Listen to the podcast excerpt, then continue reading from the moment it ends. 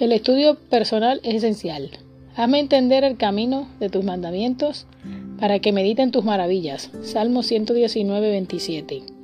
La Biblia no es exaltada según su lugar entre los libros del mundo, aunque su estudio es de importancia infinita para las almas de hombres y mujeres. Al buscar en sus páginas, la imaginación contempla escenas majestuosas y eternas. Contemplamos a Jesús, el Hijo de Dios, que viene a este mundo y se ocupa en el misterioso conflicto que desconcertó a los poderes de las tinieblas. Oh, cuán maravilloso, cuán increíble es que el Dios infinito haya consentido a la humillación de su propio Hijo para que nosotros fuésemos elevados a un lugar con Él sobre su trono. Que todos los estudiantes de las Escrituras contemplen este magno hecho y no saldrán del estudio de la Biblia sin haber sido purificados, elevados y ennoblecidos. Hermosos manantiales de verdad celestial, paz y gozo se encuentran esparcidos por todo el terreno de la revelación. Estos alegres manantiales de verdad se encuentran al alcance de cada indagador.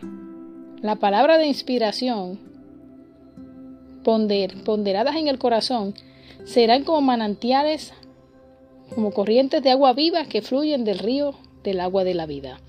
Cada vez que estudiamos la Biblia con un corazón reverente, el Espíritu Santo se acerca a explicarnos el significado de las palabras que leemos. La apertura de la palabra de Dios siempre es seguida por una notable apertura y fortalecimiento de las facultades humanas, porque la llegada de la palabra de Dios trae luz.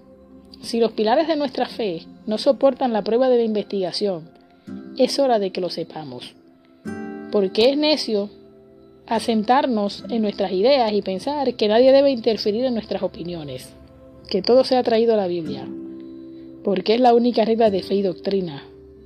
Debemos estudiar la verdad por nosotros mismos y no debemos depender de que ninguna persona viviente para que piense por nosotros, no importa quién sea o qué posición, en qué posición se encuentre. No debemos acudir a ningún ser humano como un criterio perfecto para nosotros. Hemos de buscar consejo de otros y sujetarnos unos a otros, pero a la misma vez hemos de ejercitar la habilidad que Dios nos ha dado para aprender qué es la verdad. Cada uno de nosotros debe acudir a Dios en busca de iluminación divina, a fin de desarrollar individualmente un carácter que soporte la prueba del día de Dios. Matinal desde el corazón de Elena G. de White.